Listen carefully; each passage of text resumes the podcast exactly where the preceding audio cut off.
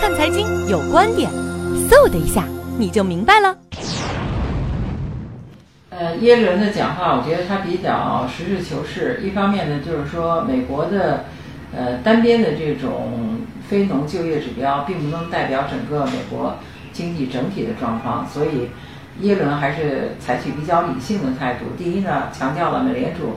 加息是渐进式的，因为目前外围环境不确定因素可能使得美联储的加息不可能急速进行，或者步骤很快。第二呢。就是从美国经济基本面来看，应该还有很大的不确定性，因为毕竟世界经济的一体化可能对美国经济的影响也会比较大，尤其是美元的指数在走高，这样一点可能对美国经济负面的压力，甚至给企业的竞争力带来的挑战是严重的。而且全球的利率方向是分化的，美国的紧缩和欧洲、日本的宽松。形成了鲜明的对比，所以美国人也会慎重地抉择自己利率的举措。认为美联储加息的这种步骤可能使得整个的市场，包括呃美元汇率的指数的运作会加快。这个加快呢，主要的方向是美元贬值可能会加速。因为从过去的历史经历来看，美元指数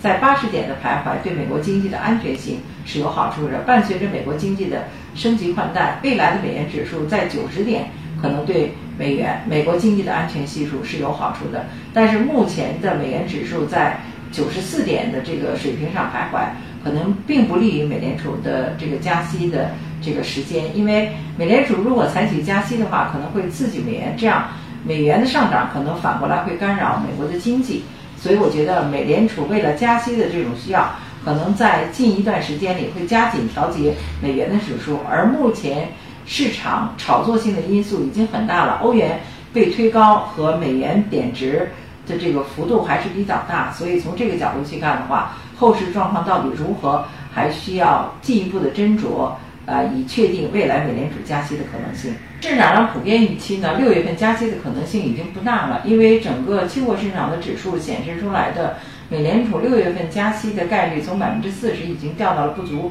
百分之十。但是我个人呢，依然坚持六月份有加息的可能，因为还有一周多的时间，美联储还会继续的去观察、去定夺六月份加息的这个空间。而我个人觉得。从去年十二月份加息步骤以来，美联储已经丧失了多次加息的这种时间，而往后美国经济的压力和外围环境的压力恐怕会越来越大，而更多的人猜测九月份美联储会采取加息的举措。我个人认为，九月份到底适宜不适宜是一个很大的问号。第一是跟美国大选的日期呃比较接近，第二是美国的财政年度的特殊这个时期，所以我觉得。呃，六月份和七月份加息的概率应该比较大。如果六月份的动荡性和美元指数的不确定性是阻碍美联储加息的可能，但是七月份加息的确定性应该是呃呃相对来讲概率是比较高的。所以，怎么看待后市的发展，还需要跟踪研究。